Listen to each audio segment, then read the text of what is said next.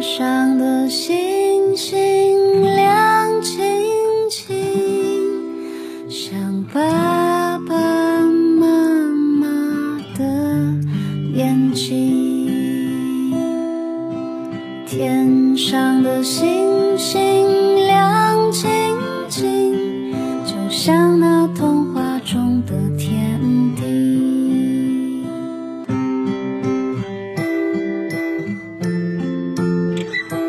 爸辣妈，讲故事。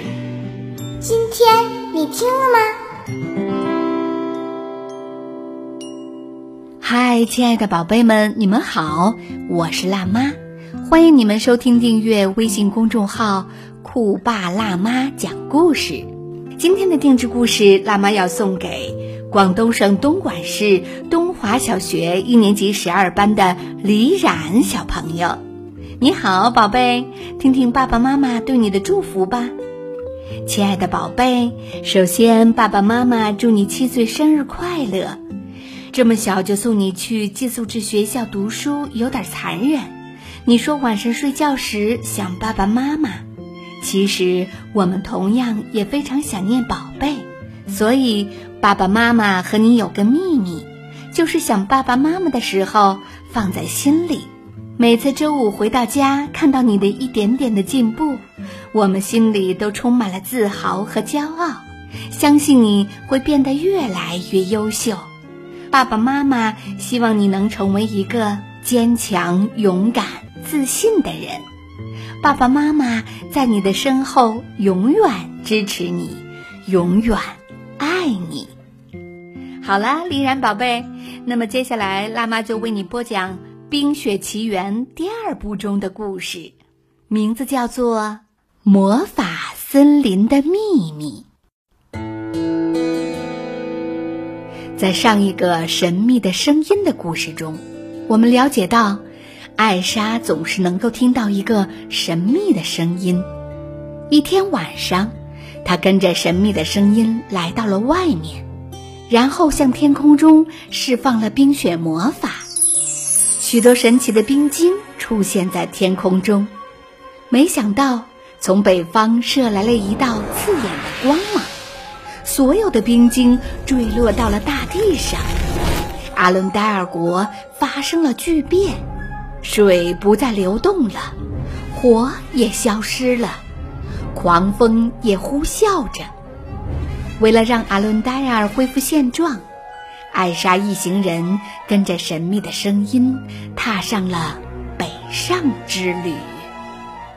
艾莎他们一行人被雾推到了一片空地上，雪宝碰了碰刚刚穿过的雾，雾又把它弹开了。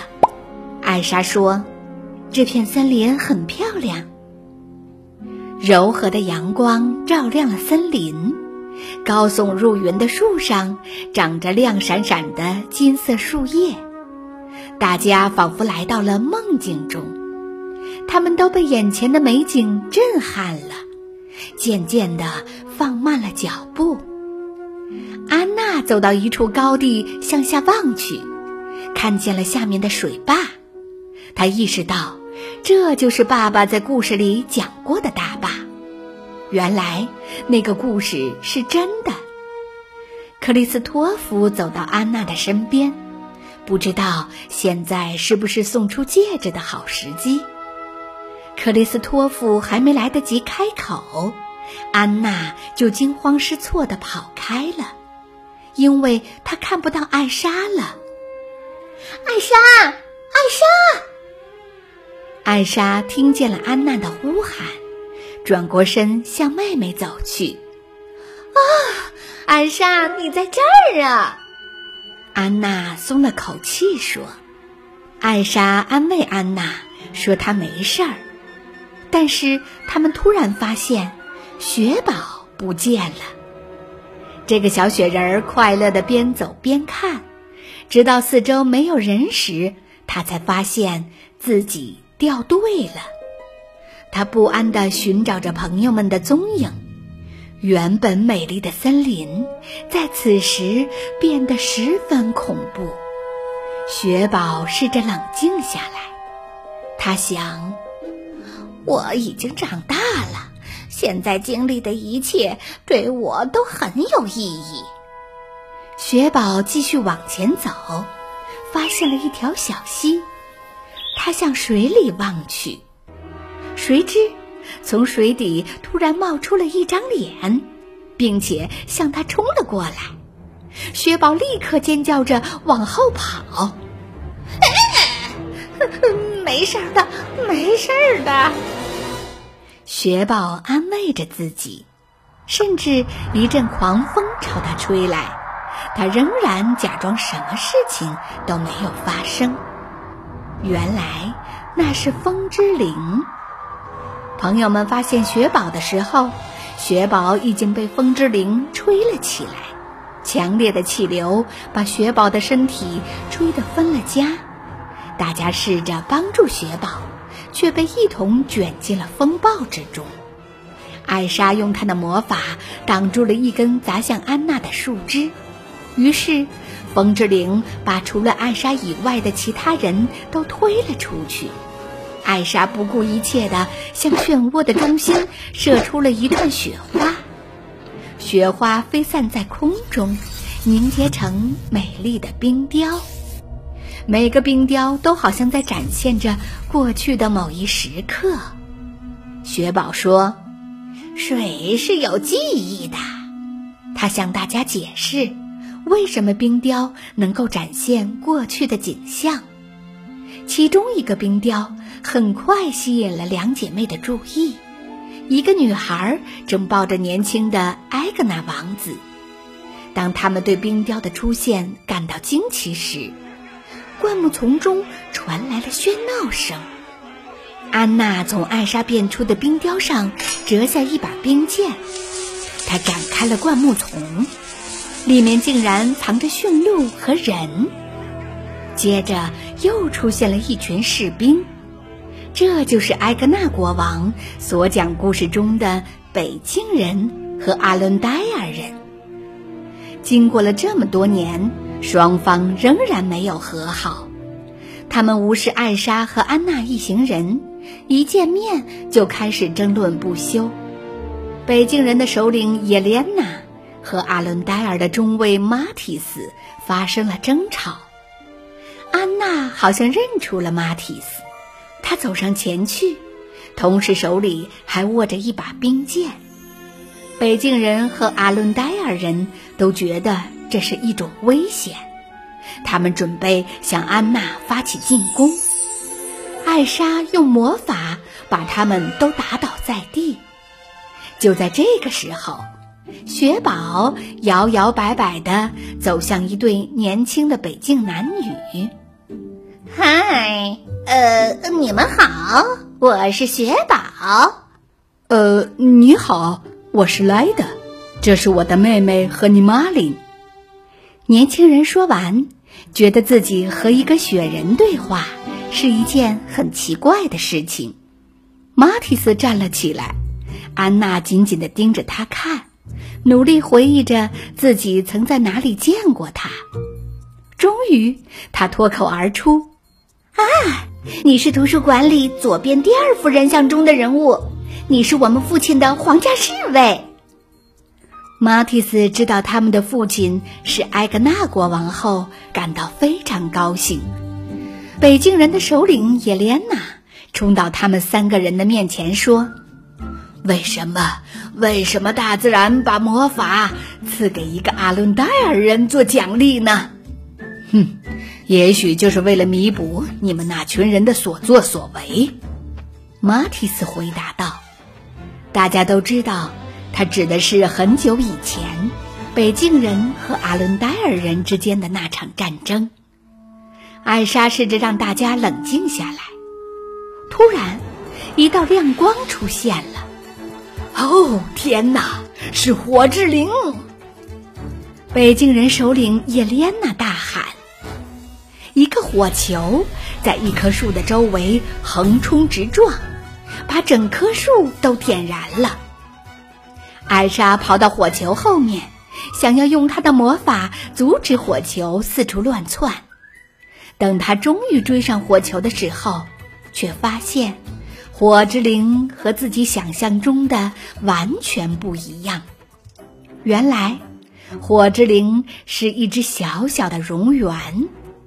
艾莎看着他的眼睛，温柔地伸出了手。火之灵跳上了他的手掌，享受着他冰凉的触摸。在他的帮助下，火之灵终于平静了下来，森林周围的火焰也都熄灭了。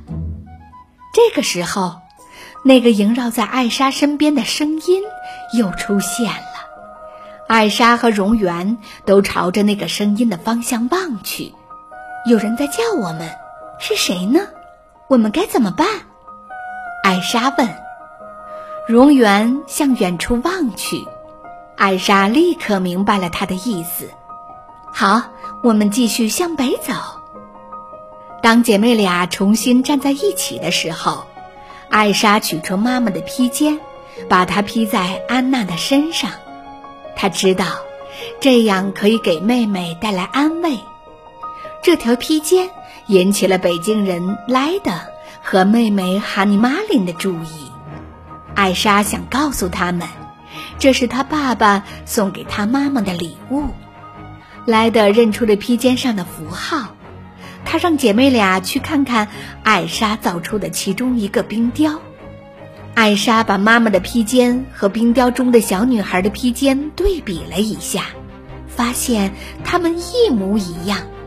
原来，那个救了他们父亲的女孩正是北境人。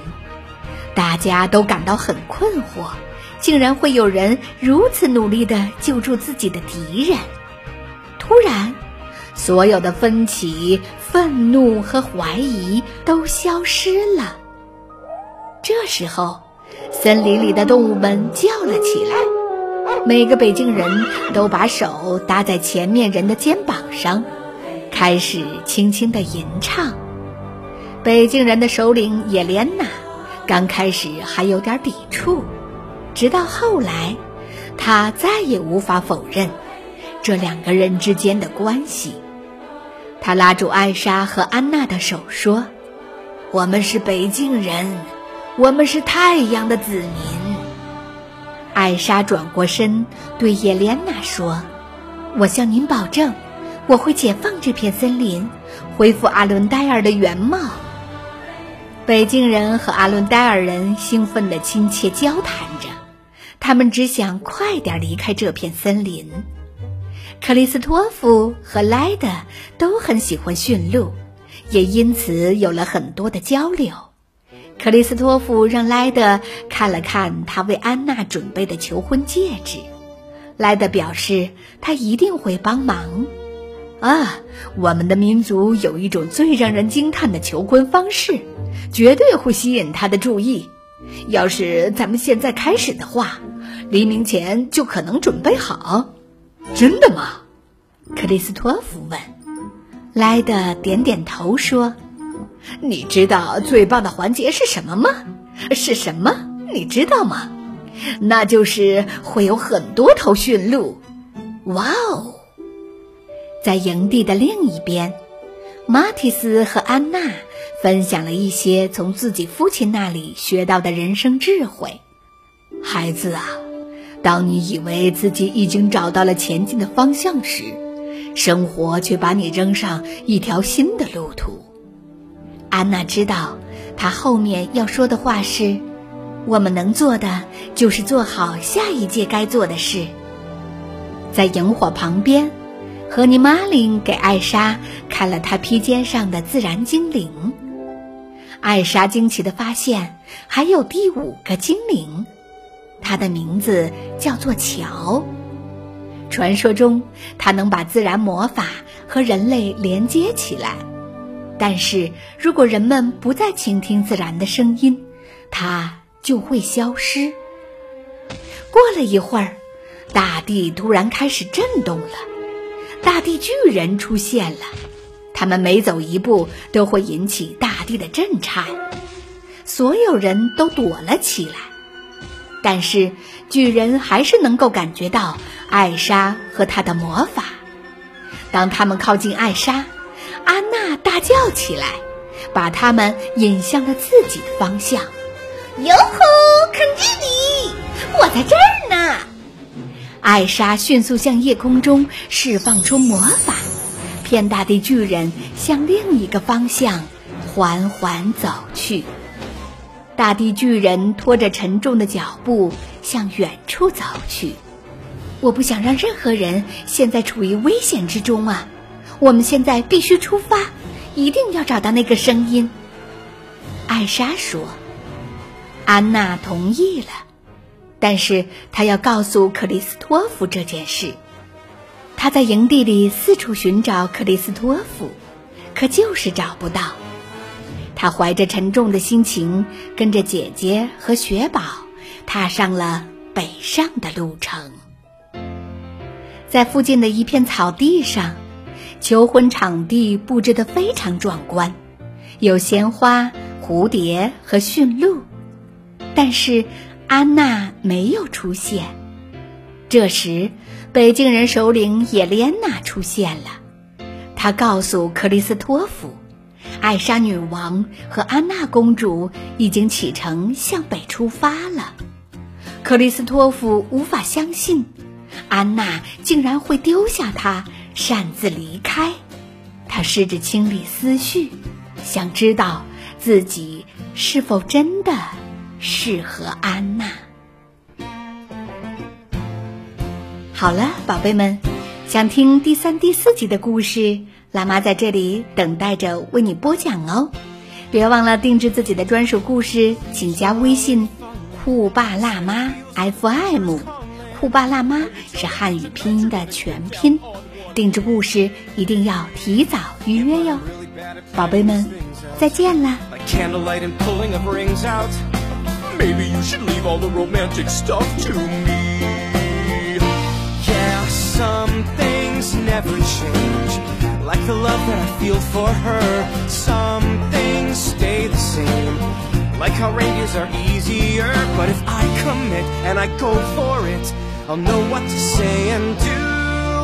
Right?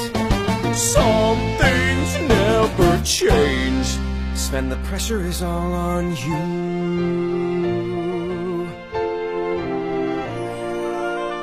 The winds are restless. Could that be why I'm hearing this call? Is something coming? I'm not sure I want things to change at all. These days are precious. Can't let them slip away. I can't freeze this moment, but I can still go out and seize this day.